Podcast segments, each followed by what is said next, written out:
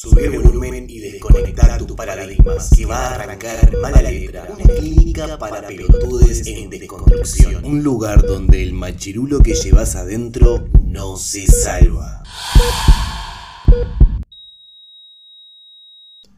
Hola, hola, hola, hola, hola, ¿cómo están pelotudes de mi corazón, pelotudes en desconstrucción? ¿Todo bien? Yo estoy espectacular. El día de hoy me desperté y tengo me encontré con una notificación en el celular en donde me informaba que Mala Letra, nuestro podcast de todos los días, fue aceptado en Spotify. Así que a partir de ahora estamos siendo retransmitidos en Spotify también. Espectacular, qué notición, qué notición.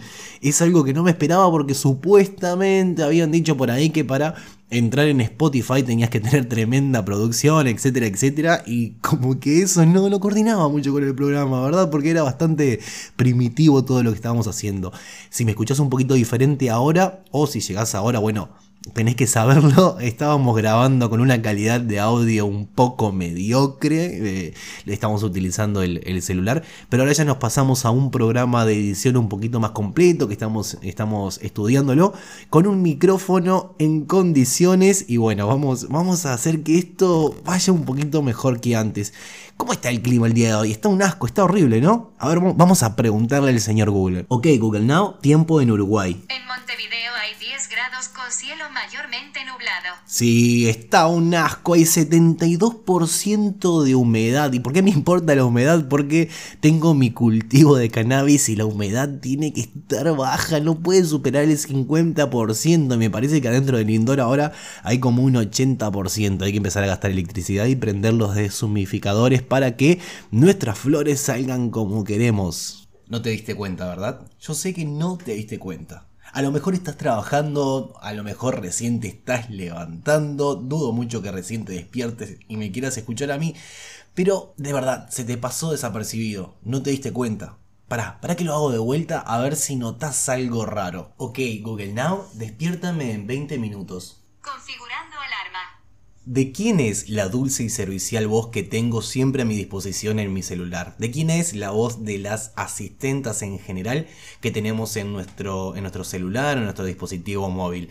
En el podcast pasado te hice una reseña sobre un sitio web llamado arta.uy, arta con H por favor, en donde explicaban que su, su idea, su movimiento comenzó a raíz de la naturalización de eh, ciertos pensamientos que se van divulgando a través de diferentes métodos de comunicación, de, diferentes acciones de marketing, como por ejemplo publicidades donde se vende jabón en polvo, productos de limpieza, etc. Y siempre es la mujer la que está limpiando, ¿verdad? Nunca es un hombre. Bueno, a raíz de esta viralización, de este comportamiento a través de los diferentes canales de distribución de información, es que nace arta.ui. Bueno, de esto te quería hablar en este comienzo del podcast de la naturalización de ciertas, ciertas cosas que tenemos en nuestra vida cotidiana, como por ejemplo lo es la voz de la asistenta de Google, entre tantas otras. Te lo repito, si todavía no escuchaste el podcast pasado, date un salto por ahí y escúchalo porque justamente leíamos un artículo de arta.uy escrito por Ari que se llama Demasiado Picky, donde entre tantos otros puntos hablaba sobre este asunto, sobre la naturalización de eh, este tipo de pensamientos. Como anillo al dedo encontramos un artículo que eh, fue escrito nuevamente por, por Ari, que se llama Siri, ¿me preparas un café? Y tenemos una ilustración espectacular, muy bien lograda, donde hay una, una asistenta con eh, esas vinchas típicas de call center, sudando, estresada y con un montón de preguntas donde se leen cosas como, por ejemplo, Siri, cómo llegó al shopping, Siri, dónde queda tal cosa, Siri, contame un chiste, Siri, Siri, Siri, Siri. Una ilustración hecha por Vale Inteschi. Recién me acabo de dar cuenta que debajo pone el nombre de quien realizó la, ilustración.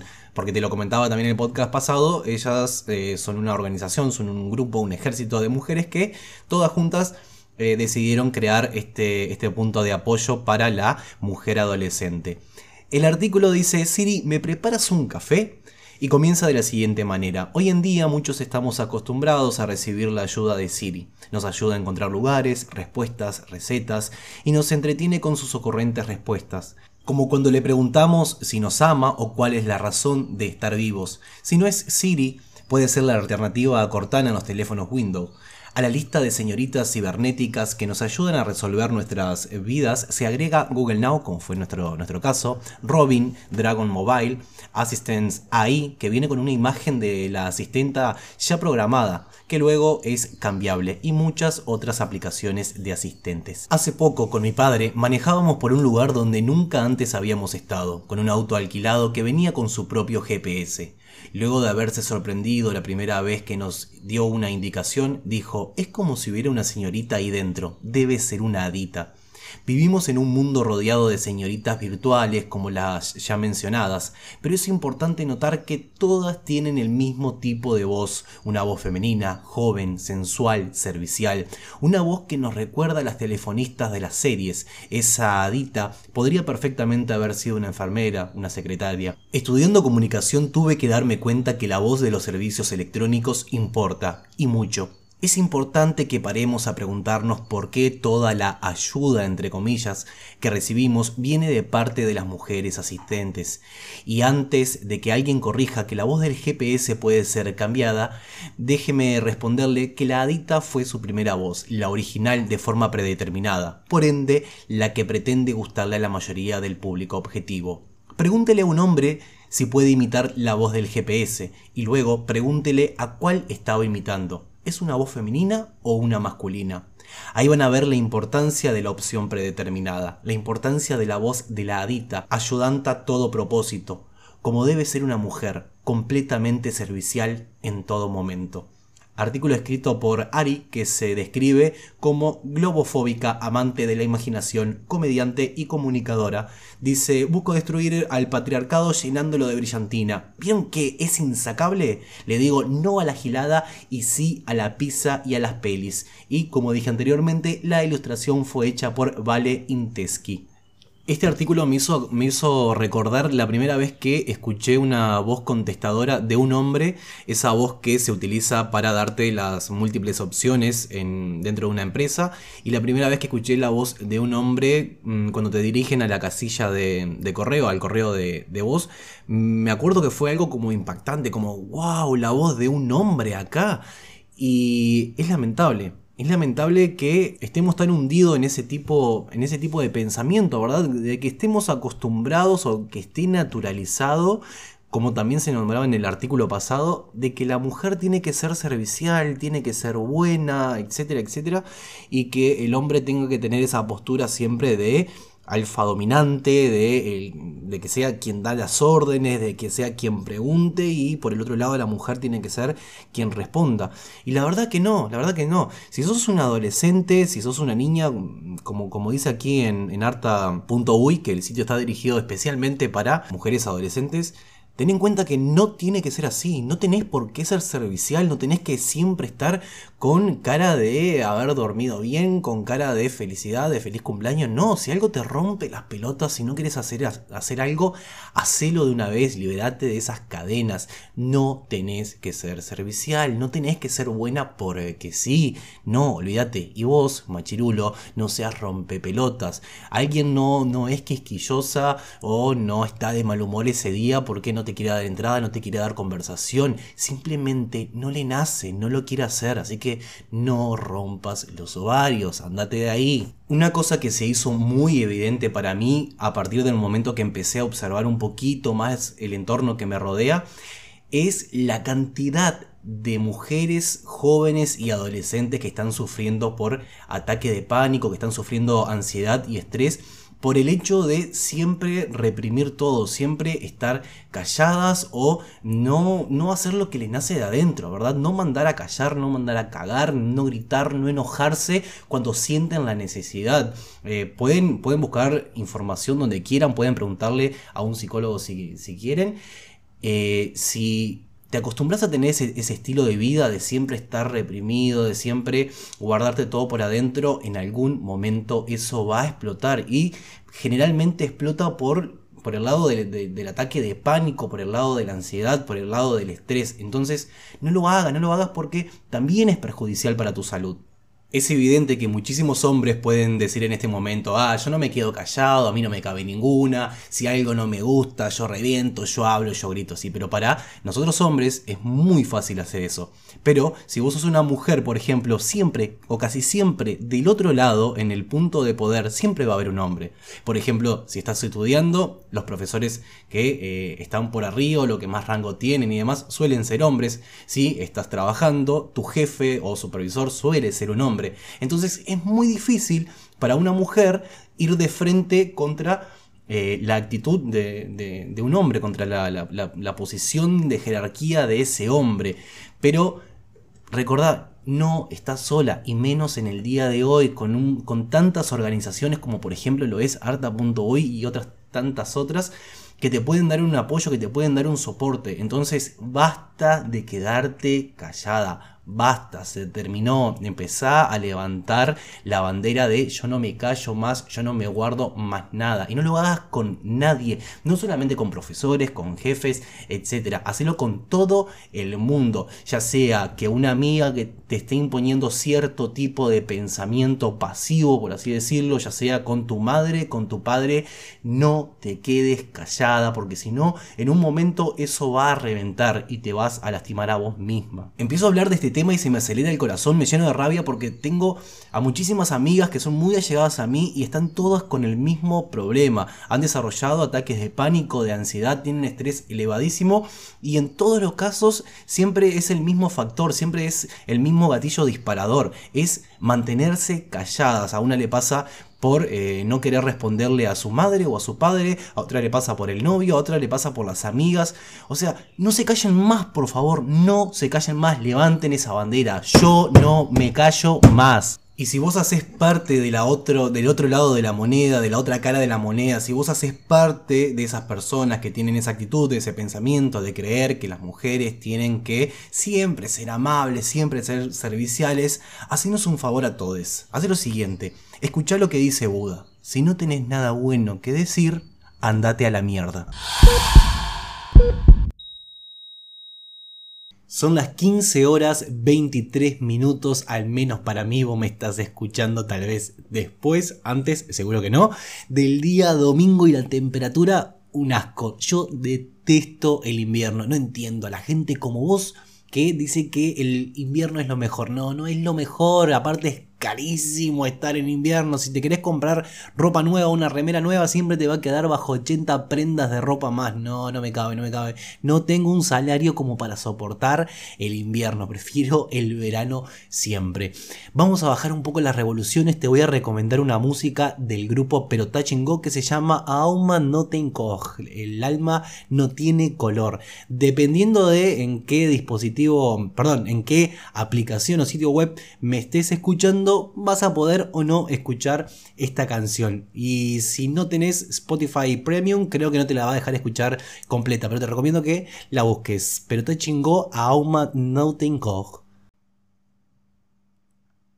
Estimades, les voy a compartir un fragmento de un video que vi el día de ayer por Twitter, el cual fue tendencia eh, bajo el hashtag de NSB, no somos boludos. Alfredo Casero en el programa de eh, Fantino, es un canal de Argentina, hizo una alegoría, dio un ejemplo espectacular que él lo enfocaba para el lado de la política, pero es, es, aplicable en muchas otras situaciones. No voy a tocar este asunto por el lado de la política, no voy a tratar este video por el lado de la política, pero sí me parece una alegoría muy, muy bien lograda que se puede aplicar en muchísimos otros casos más. Te comparto este fragmento que es inolvidable, seguramente va a quedar para la historia.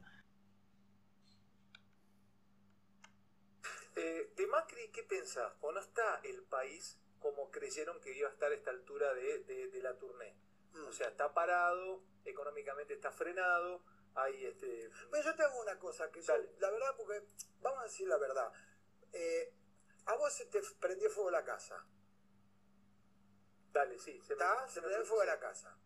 Eh, vos tenés una familia, son 12 de familia. ¿Está? Entonces se te prendió fuego la casa y hace frío afuera. ¿Está?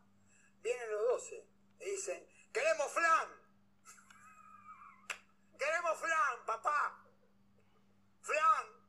Pero vos decir, tratá de decir, no, bueno, Bueno, pero pero, flan, Pero no, flan, pero, flan, queremos flan, Pero flan, boom, boom, flan, la chota, papá, flan, flan, Es flan, un genio. Flan, flan, flan, flan, flan, flan, flan, hijo de puta, no me da flan, queremos flan, flan, flan. Bueno, que- flan, no anda la heladera, Vamos no anda la heladera, está todo quemado y no anda la heladera. Vamos, Vamos a a conseguir. llegar el flan. Ya viene el señor que quemó la casa, decime. Ya viene el señor que quemó la No, es casa. amigo mío, no, él no la quemó. Quiero flan. Y así no vamos a hacer una mierda. Quiero flan. No somos boludos, ya lo sabemos. Encontramos toda la vuelta a todo. Somos, no somos boludos, somos ciudadanos y lo vamos a hacer cagar en las urnas por chotos y por y por y por cómplices de todo esto. No pueden ser cómplices de todo esto porque la gente se ha muerto por, por esta por estos ladrones. Yo, yo- Como te comentaba, la metáfora, el ejemplo que dio, esa alegoría que creó fue espectacular. Como decían en Twitter y en todas las redes sociales, en pocos segundos logró mm, sintetizar, logró resumir una, una problemática que existe hace años, no solamente en Argentina, en todas las partes del mundo, pero eh, hace referencia a que existen problemas centrales, pero mm, cierto porcentaje de la población decide ponerle foco a problemas menores, ¿verdad? O situaciones que en realidad no son un problema, son simplemente un capricho. No voy a tocar este punto, este audio, este video eh, desde el lado de la política, como te comentaba anteriormente, pero sí sirve como ejemplo para ser utilizado en muchas otras cuestiones. ¿Para qué eh, lo utilicé como, como entrada, como pie de, de conversación? Bueno, para dirigirnos ahora a nuestro pan de cada día, que es En Twitter está sucediendo lo que te comentaba en podcast pasado. Eh, Argentina se está movilizando para realizar la separación de la iglesia del Estado. Los movimientos y las organizaciones y actitudes que la población está tomando son muy variadas y entre ellas dentro de Twitter podemos encontrar el hashtag Iglesia y Estado Asunto Separado y en contraposición la creación de un hashtag totalmente ridículo. Cabe decir que es hashtag no a la persecución religiosa si no me engaño. ¿Por qué nos sirve como pie de entrada este audio que reproducíamos hace unos segundos atrás? Bueno, porque es exactamente lo que está sucediendo en eh, el ámbito religioso, por así decirlo. Mientras por un lado se eh, descubren cosas como, por ejemplo, en la iglesia de Pensilvania, que se descubrieron miles y miles de violaciones por parte de figuras eclesiásticas, así también como se descubren violaciones en el resto del mundo principalmente dentro de iglesias católicas. Bueno, ¿qué es lo que sucede? Tú ves a un grupo de personas marchar para reclamar eh, justamente por, este problema que está sucediendo. Tú, tú, ves que personas que pertenezcan a este ámbito, a esas instituciones religiosas, se manifiesten en contra de esas actitudes. No, lo que termina ocurriendo es que estas instituciones fabrican sus bombas de humo, fabrican sus flanes y empiezan a hacer protestas hacia otros sectores, hacia otros puntos para desviar un poco la atención. Entonces vos los ves, por ejemplo, por la calle, aquí en Uruguay está sucediendo, están reclamando para que eh, la comunidad LGBTI no tenga más derechos, por ejemplo. Después en Argentina eh, lo que están haciendo es que eh, ellos se sienten como perseguidos. Están, se están realizando persecuciones religiosas y no, nada que ver. Y llegan hasta el punto de crear este hashtag que ahora es tendencia, que eh, se llama no a la persecución religiosa. Son bombas de humo. Ustedes están pidiendo flanes, levantan carteles de con mis hijos no te metas mientras su propia iglesia está haciendo fila para meterse con sus hijos. ¿De qué nos están hablando, señores? Y otra cosa que nos llena de indignación, que nos molesta, que nos enoja, es saber que, por ejemplo, la comunidad LGBTI jamás va a hacer una manifestación para pedir menos derechos o para ir en contra de los derechos de terceros. Jamás lo vas a, escuchar reclamar sobre, sobre ese asunto porque no tiene ningún tipo de lógica.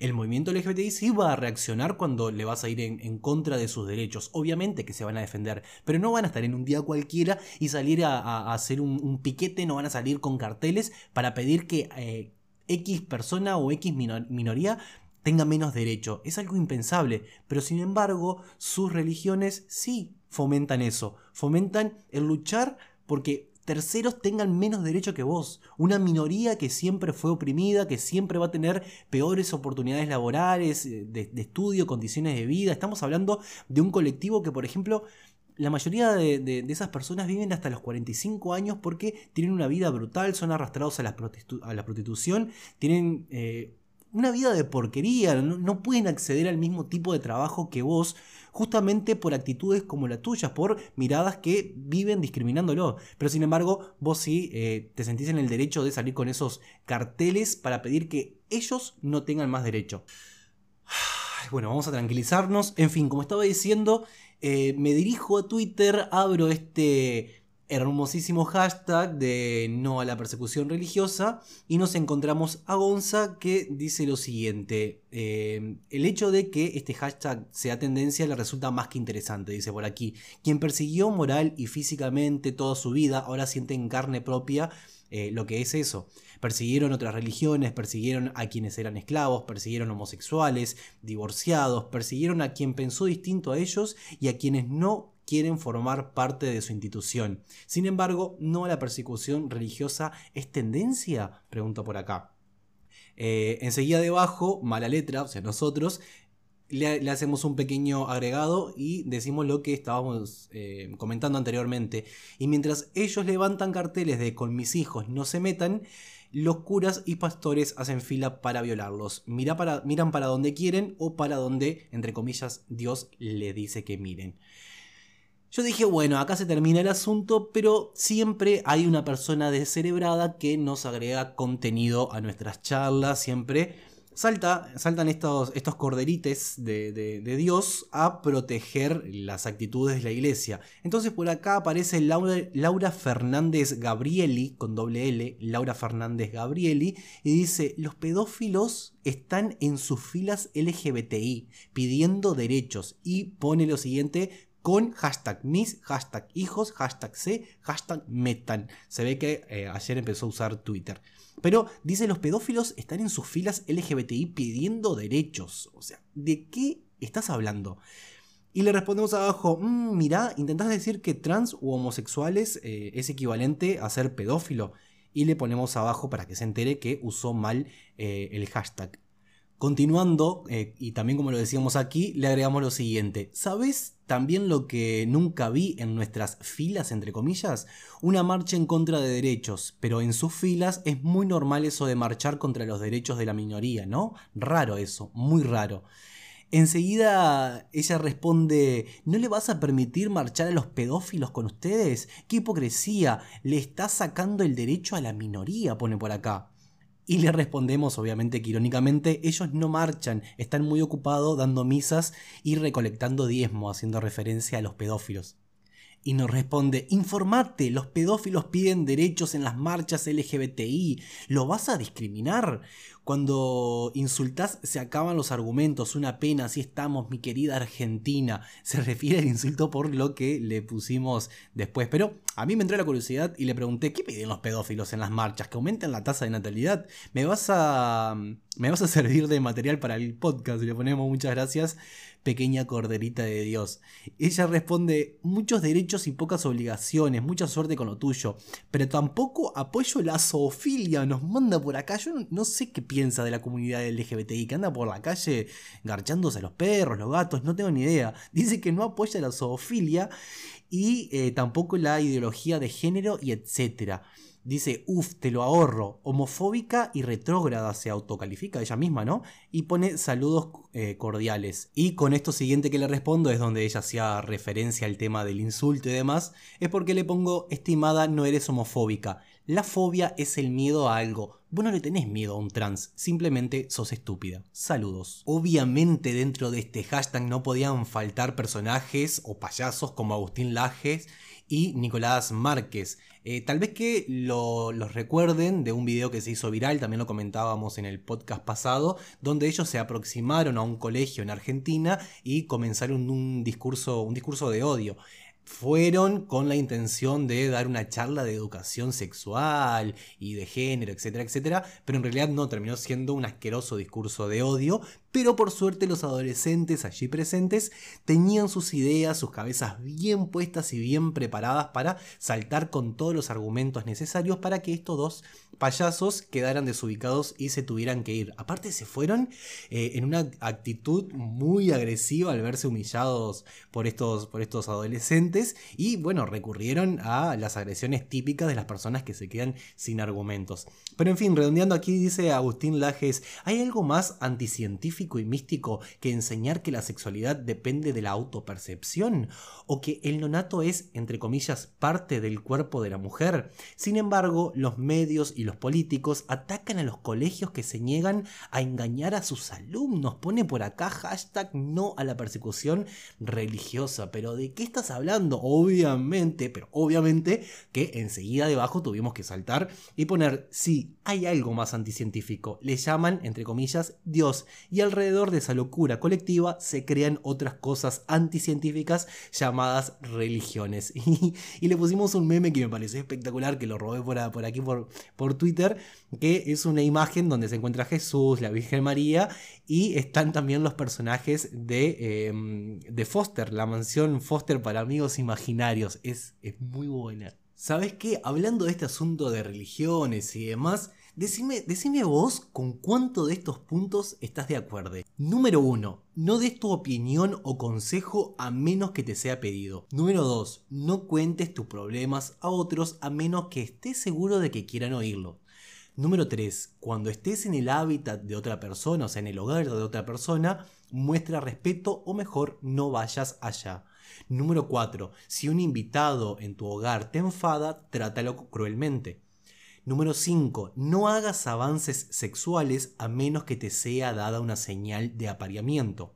Número 6. No tomes lo que no te pertenece a menos que sea una carga para la otra persona y éste aclame por ser liberada. Número 7. Reconoce el poder de la magia si la, has, si la has empleado exitosamente para obtener algo deseado. Si niegas el poder de la magia, después de haber acudido a ella con éxito, perderás todo lo conseguido. Número 8. No te preocupes por algo que no tenga que ver contigo. Número 9. No hieras a niños pequeños, no los violentes. Número 10. No mates animales, no mates humanos, a menos que seas atacado o para alimento. Número 11. Cuando estés en territorio abierto, no molestes a nadie. Si alguien te molesta, pídele que pare. Si no lo hace, atácalo. A no ser por el punto que habla de la magia, el resto de los, de los otros puntos, de los 10 puntos restantes, me parecen bastante sensatos. Bueno, estos puntos pertenecen al satanismo lavellano, son los 11 puntos principales del, del satanismo lavellano. Una locura, o sea, lo que tendría que ser lo contrario, lo opuesto a un pensamiento católico, por ejemplo, en realidad no resulta serlo. Esto también me recuerda a una frase que escuché por ahí que dice, si Dios es machista, es homofóbico y demás, me parece que el infierno y Satán no son tan desagradables como lo pintan. El mundo se puso de cabeza y nosotros ni nos dimos cuenta. Sí, nos dimos cuenta, no somos boludos, no somos boludos, no queremos flan, no queremos flan. Gente, vamos redondeando por aquí el podcast del día de hoy. Te agradezco muchísimo por tu, por tu compañía, por estos minutos que me regalaste. Eh, te recuerdo que estamos en Twitter, agarré inglés, ¿no? No, mentira. Estamos en Twitter bajo el nombre de Mala Letra, obviamente. Podés escribirnos tus comentarios allí o si no a través de la aplicación de Anchor eh, tiene un apartado donde podés pasar mensajes de audio si están buenos si tienen algo nutritivo o querés dar un saludo o lo que quieras también lo vamos a agregar en la programación no sé por qué hablo en plural porque todo lo estoy haciendo yo solo pero ojo que me acaban de decir que tal vez que dentro de un par de días tenemos una compañera nueva aquí en nuestro estudio arre que es mi cuarto esto eh, te voy a dejar con una recomendación el día de hoy la segunda música que te recomiendo, que es de Sudor Marica y la canción se llama Compañerex de Piquete. Mi nombre es Christopher Alves y esto fue Mala Letra.